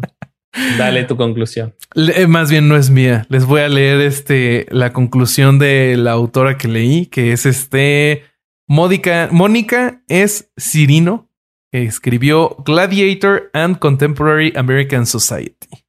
Eh, lo traduje yo, entonces si está mal traducido, disculpen. El espectador, el espectador debe decidir si Gladiador es está mal traducido, espectador, no, no sé. no sé qué es. El espectador debe decidir si Gladiador es una historia optimista, optimista, verga, ya no sé leer, de heroísmo y la conservación de un imperio o un desolado panorama en donde el héroe individual se ve subordinado a los dictados de un gobierno monstruoso y las ideas de un imperio que se desvanece pinche madre, güey. Muy bueno. Oh, Me, voy a volver a ver Gladiador. Increíble este análisis que encontré. Está en un PDF en internet gratis. Les voy a poner la liga para que lo puedan descargar y leer también ustedes. ¿En Rincón del Vago? no. ¿Qué sigue? Este, ¿O qué opinan de esa conclusión? de que quede el final. Eh. Está, perro, güey. Está chingón. Está buenísimo. la verdad que eso no me lo, no me lo esperaba me, me, gustó, me gustó. Yo pensé que iba a ir mucho más por el lado de, de cómo, eh, cómo mostraban la caída de un imperio, eso sí, pero no todos los vínculos con, con, con George Bush y todo eso, no, muy Con el deporte también. Sí, eso está, me, me, hizo acordar a la película de, eh, de Oliver Stone, Any Given Sunday, que habla un poco de eso también de cómo el deporte se usa para distraer y cómo y todo eso, pero, pero visto desde un lado mucho más político. Justo una de las analogías deportivas que presenta esta autora es que podemos ver como Maximus es como un equipo de tercera división que empieza a pelear en el ruedito ese, vieron el, su primer pelea de gladiador y va subiendo hasta que se convierte en una estrella del Coliseo romano, como si fuera un equipo de primera división que gana una copa o algo claro, así. Claro, claro, que hace que y le mata al campeón. Ajá. O sea, es como Maradona con el Napoli. Sí. sí. y el sistema lo terminó destruyendo como al Diego. Este, solo que al Diego le, tiraban bolsas de coca para destruirlo. Este, y no lo tenían que obligar para. pero sí, sí, hay puntos en común. Eh, ¿Quieren que les cuente un poquito sobre, sobre lo que me tocó a mí? Eso, sí. Venga, venga. Bueno, yo eh, analicé y volví a ver y todo 12 años de esclavitud. Eh, a diferencia de lo que pasó con, con las de ustedes, sorpresivamente, eh, porque pensé que iba a tener muchas más tergiversaciones, es bastante fiel, te diría que en un 80% es fiel a su fuente original, que es el relato de, eh, de la persona que, que, sufrió eh, toda esta situación, que se llamó Solomon Northup. Solomon Northup fue en la década del 30 del siglo XIX un negro libre un, este, un músico que fue engañado por dos traficantes de esclavos y llevado como esclavo al sur de los Estados Unidos, donde permaneció 12 años como esclavo hasta que logró ser liberado.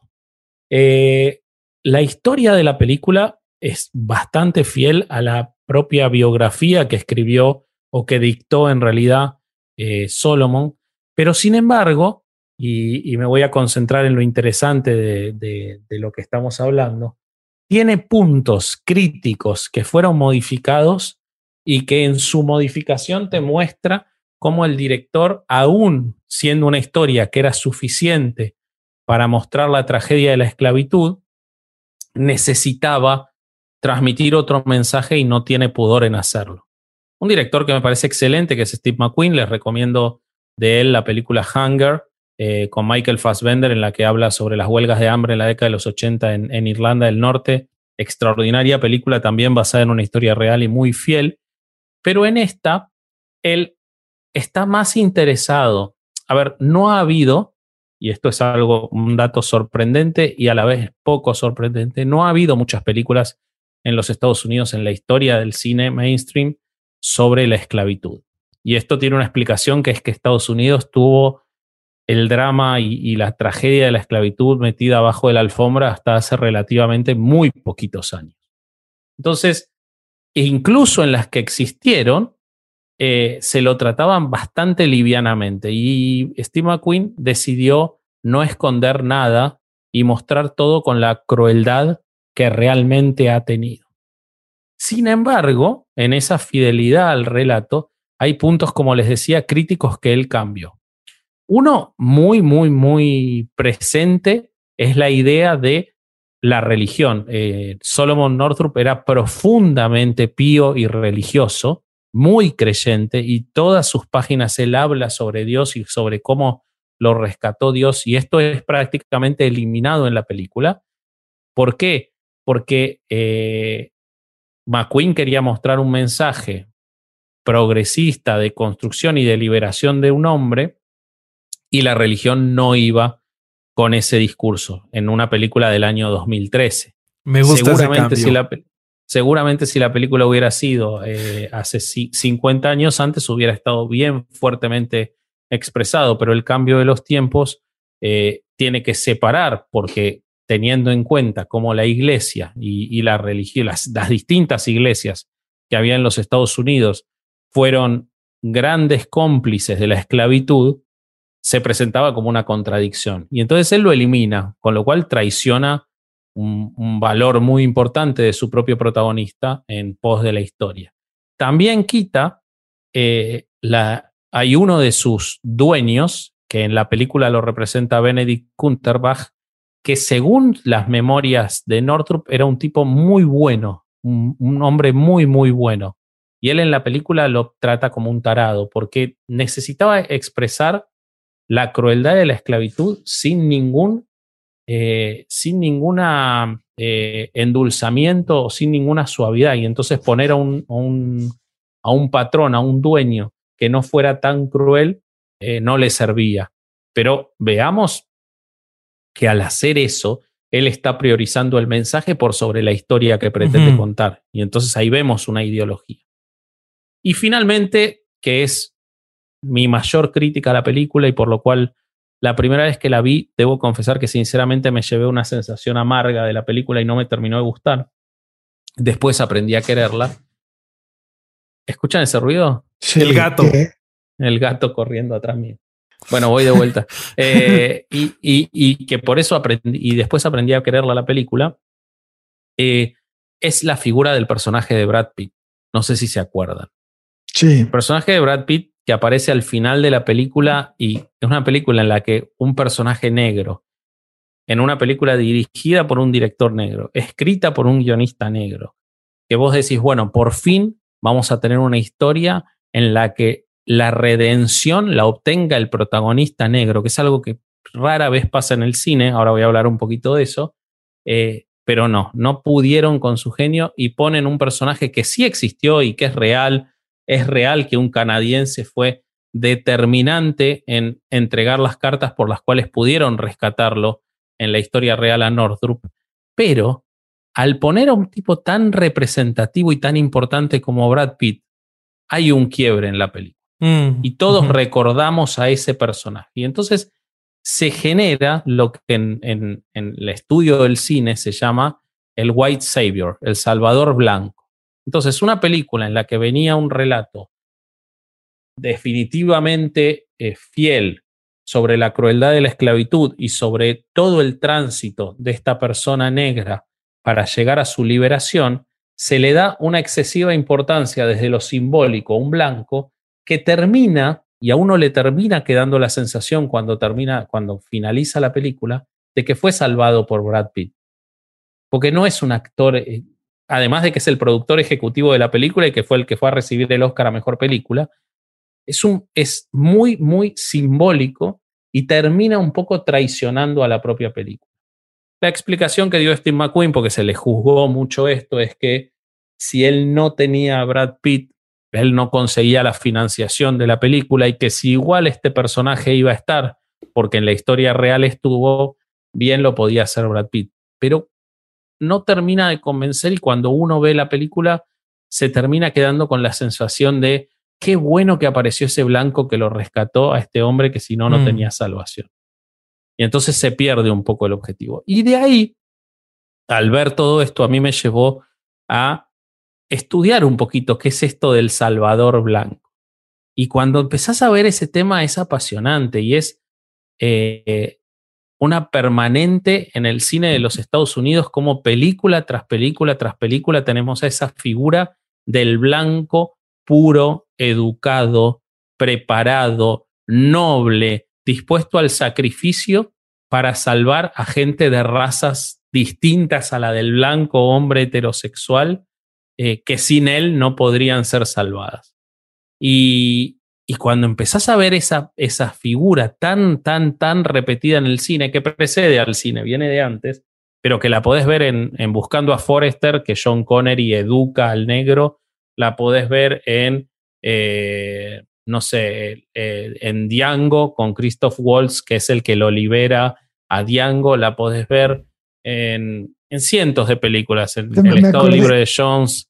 Me acordé ahorita del. Distrito 9, en Avatar, perdón, Ale, ah, pero en Avatar, que es el, el, blanco lisiado que va al espacio y salva a la gente del otro planeta, en Danza con Lobos, totalmente. ¿Cuál te acordaste? Güey, es que si ves el Día de la Independencia con Will Smith, dices, ah, no, hay un negro, sí, pero el que hace el virus, hace todo es un blanco, güey, el que, el que mete todo el claro el que finalmente hace que explote la nave y todo es blanco, güey. Y la, de Green Book, me, contabas que esa era especialmente mala, ¿no? Bueno, en esa, eh, de nuevo, quiero dejar claro que muchas de las películas que estoy nombrando a mí me gustan un montón, ¿eh? pero igualmente. Eh, cuando, uno, cuando uno ve el punto de, lo que te están contando, eh, del metamensaje de lo que te están diciendo y no estás viendo cuando se te acaban los pochoclos y te vas, es un poco eh, es dañino y mucha gente habla de que es muy dañino, eh, esa idea de el blanco que viene a rescatar al negro que no podría hacerlo solo. En, en Green Book en particular tergiversaron la historia un montón para ponerle un montón de cuestiones al blanco racista, que después no deja de ser racista, pero que así todo sobrepasa su racismo para ayudar al negro que era mucho más preparado que él, que era educado, que era el hombre famoso en la historia de los dos. Eh, no sé si la vieron los dos, Green Sí, yo no. Ah, este, ganó el Oscar a Mejor Película hace dos años. Em, y, y en esa película vos ves a un blanco bruto que es lo obligan de cierta forma a hacerle chofer a un negro educado por el sur de los Estados Unidos y permanentemente lo está salvando, digamos. cuando la historia real de estas dos personas no fue para nada así. Eh, de, hecho, por, ejemplo, hay una escena en la que lo ponen al blanco enseñándole al negro educado a comer pollo frito. Entonces te dan la sensación como que el negro al educarse traicionó a los negros y el blanco le tiene que enseñar a ser negro. Cosas así muy grotescas. Y, y, lo que dice, por ejemplo, hay una autora que, que, muy interesante, un artículo que les voy a compartir que se llama Jenny Singer en, Glamour, lo que, lo que dice es, esto que parece inocuo y que parece no causar daño, en realidad le hace mucho daño el metamensaje cuando es repetido una y otra vez y una y otra vez, en la película de Help, en, bueno, hay, hay cientos de películas en las que está el Salvador Blanco, eh, cuando se repite una y otra vez, choca contra la idea de que existe un profundo problema de racismo en los Estados Unidos, que es de donde viene esta película, pero también en muchos otros lugares del mundo, eh, y nuestros países no son ajenos a eso, porque, bueno, está el blanco que al final hace, hace el bien y que tiene la capacidad de ir contra esos preconceptos racistas y salvar la película.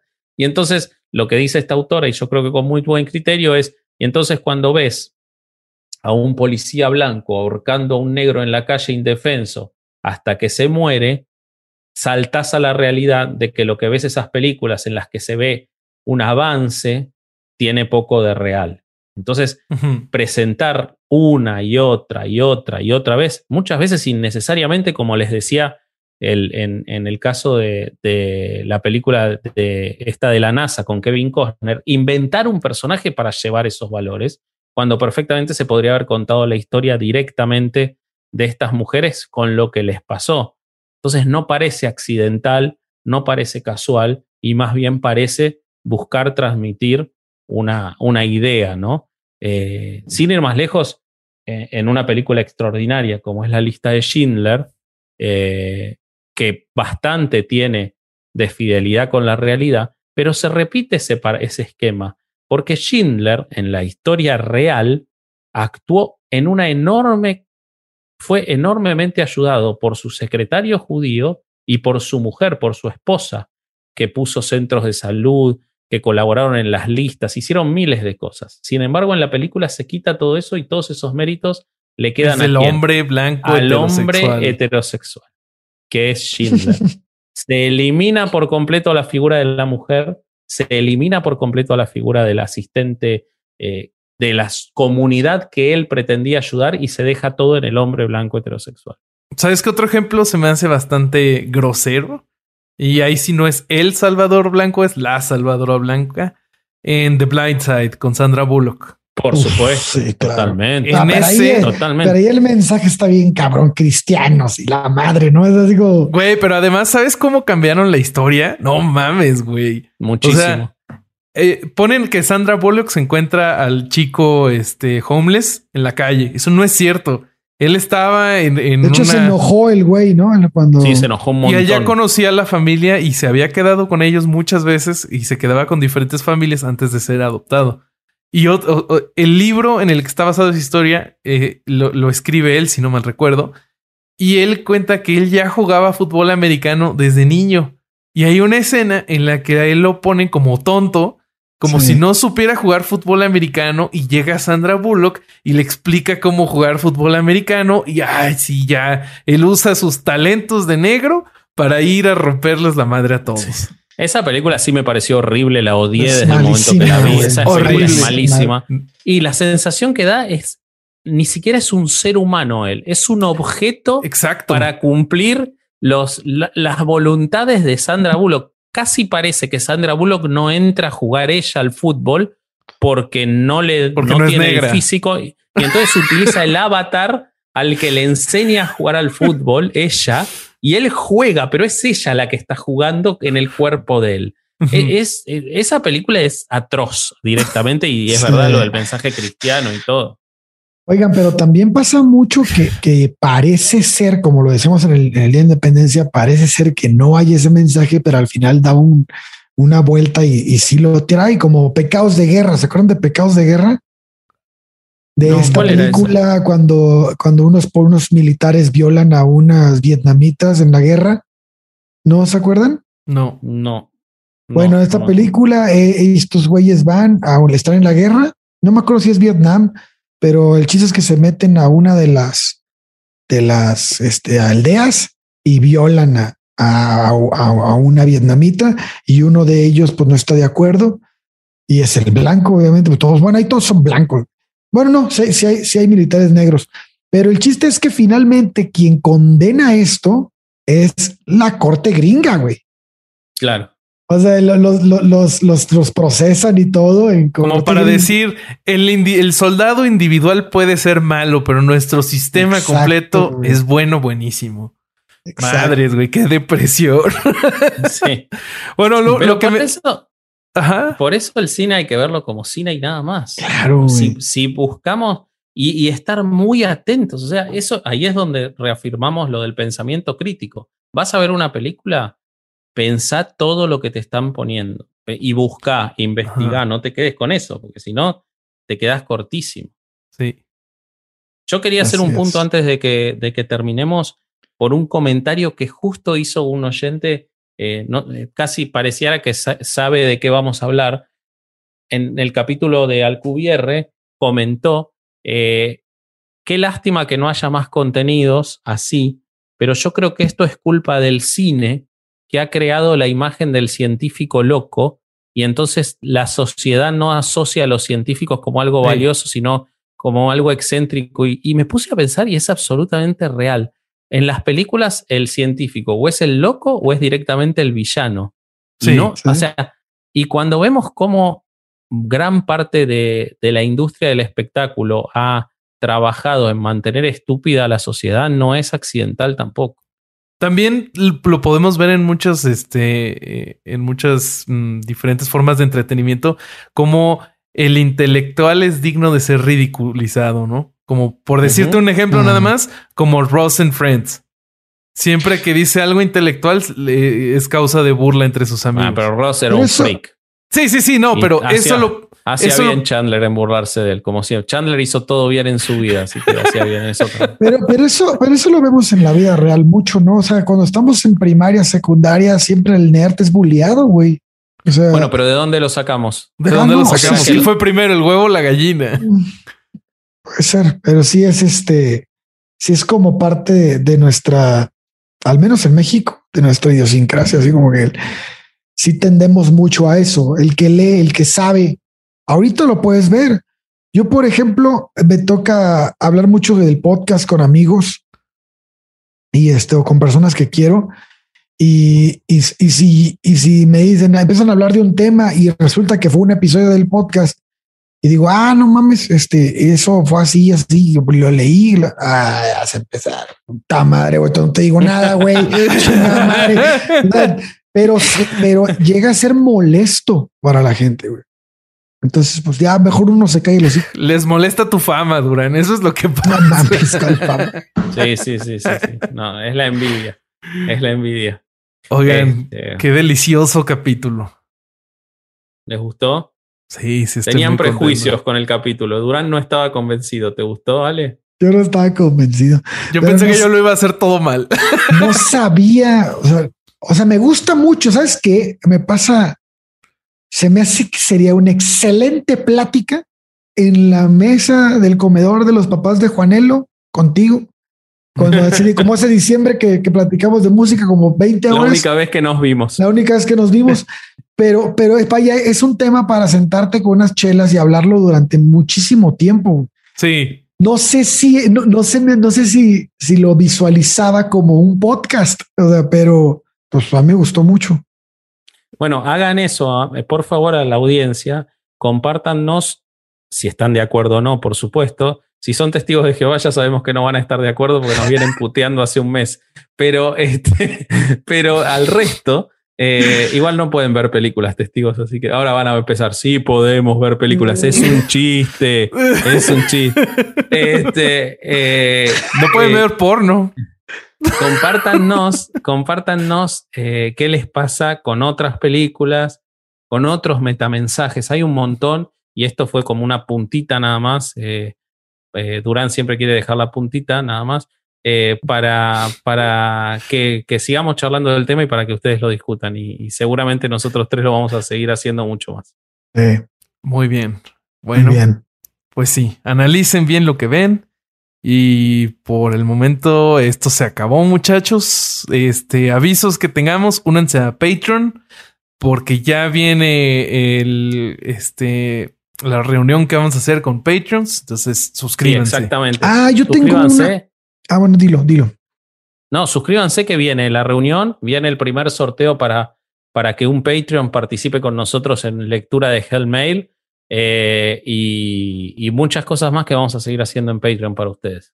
Es correcto. Yo, yo quiero decirles que cuando pongamos que son preguntas para Hellmail en Instagram, pregunten cosas que quieren que desarrollemos, no cosas así como de ¿y qué calzones traen puestos? Eh, eh, ese, tipo de preguntas o, o, cómo, o sea, ¿a qué hora se levantan en la mañana? ese tipo de cosas, pues tal vez pues está chido, está chido, pero no los van a dejar desarrollar nada. Esas son para la Virgen Bobby. Si tienen, la Virgen Bobby. si tienen alguna historia que nos quieran contar, que les gustaría que leyéramos en el podcast, mándenosla por correo a erexelpodcast.gmail.com y si está buena, la vamos a leer. Esa es una idea. Sí. pero échense preguntas que se puedan desarrollar para darle fuerza al capítulo que ve que, que Lo que el Corsario quiere decir es que no pregunten pendejadas, por favor. Exactamente. Exactamente. ya no nos va a escuchar nuestro amigo Luis. Luis, Luis, perdón, te queremos. Dijimos la palabra pendejadas, pendejadas decimos siempre. Este, y bueno, y vamos a hacer recomendaciones, eh, Roberto, o no? Este, sí, si quieren hagamos recomendaciones. Yo, yo aquí tengo la mía. Ah, cabrón, ya vale. Yo aquí tengo la mía también, pero vamos a hacer recomendaciones. Yo traigo, hoy les traigo. Yo no la recomiendo la mía. The Zombie Survival Guide de Max Brooks. Max Brooks es el autor de World War Z. En este, en este libro nos presenta su guía de cómo sobrevivir a los zombies. Está muy divertida. Y en la parte final del libro trae algunos relatos de supuestos encuentros reales con zombies y se van a divertir mucho. A mí me gustó mucho. Muy bien. Yo quiero, yo quiero recomendar este libro que es, se llama Filmish, que tiene que ver con el tema de hoy y es un análisis del cine y de todos los lenguajes del cine en historieta. O sea que logré en un solo libro acumular todo lo que me gusta y lo que hablamos de hoy. El libro necesito. El autor es Edward Ross, es un librazo, se lo leen en un día y lo van a leer 15 veces, es divertidísimo y está súper documentado, lo recomiendo un montón. Lo necesito. Bueno, es de editorial Reservoir Books, puedes conseguirlo. Tú, Corsario, ¿qué nos vas a recomendar hoy? Yo quiero recomendar este libro que fue el que utilicé para uno de los episodios que se llama Sonríe y muere o muere, perdón, la trampa del pensamiento positivo. Es de Bárbara Ehrenreich y échenselo porque está muy, muy bueno. Muy bien. Y ya. Bueno, bueno, pues ahí están las recomendaciones. También síganos en redes sociales y, ya. Este fue otro domingo de Nueva Misa y escuchar herejes del podcast. Ya lo dice. Vámonos. Ya lo dice. Lo sigo leyendo. Chinga. Ay, qué tristeza, güey. Chao, me voy a dormir. Chao. You made it. We can't believe that you're all here. But yes, I can. We were born to dissolve fear. Cool breeze, cool peace. Let us all cheer. Open ocean windows, and you know we got the all Hello, it is Ryan, and we could all use an extra bright spot in our day, couldn't we? Just to make up for things like sitting in traffic, doing the dishes, counting your steps, you know, all the mundane stuff. That is why I'm such a big fan of Chumba Casino. Chumba Casino has all your favorite social casino style games that you can play for free anytime, anywhere with daily bonuses. That should brighten your day a little. Actually, a lot. So sign up now at chumbacasino.com. That's chumbacasino.com. No purchase necessary. BGW. Void were prohibited by law. See terms and conditions 18 plus. ¿Estás listo para convertir tus mejores ideas en un negocio en línea exitoso? Te presentamos Shopify. Tal vez no lo sabías, pero nuestro podcast More Than Mamis es un negocio y lo empezamos por supuesto para desahogarnos y hablar sobre la maternidad, no para convertirnos en expertas de ventas y del e-commerce. Así que sí, necesitábamos ayuda para vender nuestro merch y poner en marcha nuestra tienda. ¿Y cómo suena con Shopify? Llegó otra venta. Shopify es la plataforma de comercio que está revolucionando millones de negocios en todo el mundo. Ya seas un emprendedor desde tu casa o desde donde sea, Shopify es la única herramienta que necesitas para iniciar, administrar y hacer crecer tu negocio sin dificultades. Con Shopify puedo gestionar pedidos, envíos y pagos desde cualquier lugar, brindándote toda la información y estadísticas de tus ventas al detalle. Regístrate para un periodo de prueba con tan solo un dólar al mes en shopify.com barra sonoro, todo en Ve a shopify.com barra sonoro para llevar tu negocio al siguiente nivel. Shopify.com barra sonoro.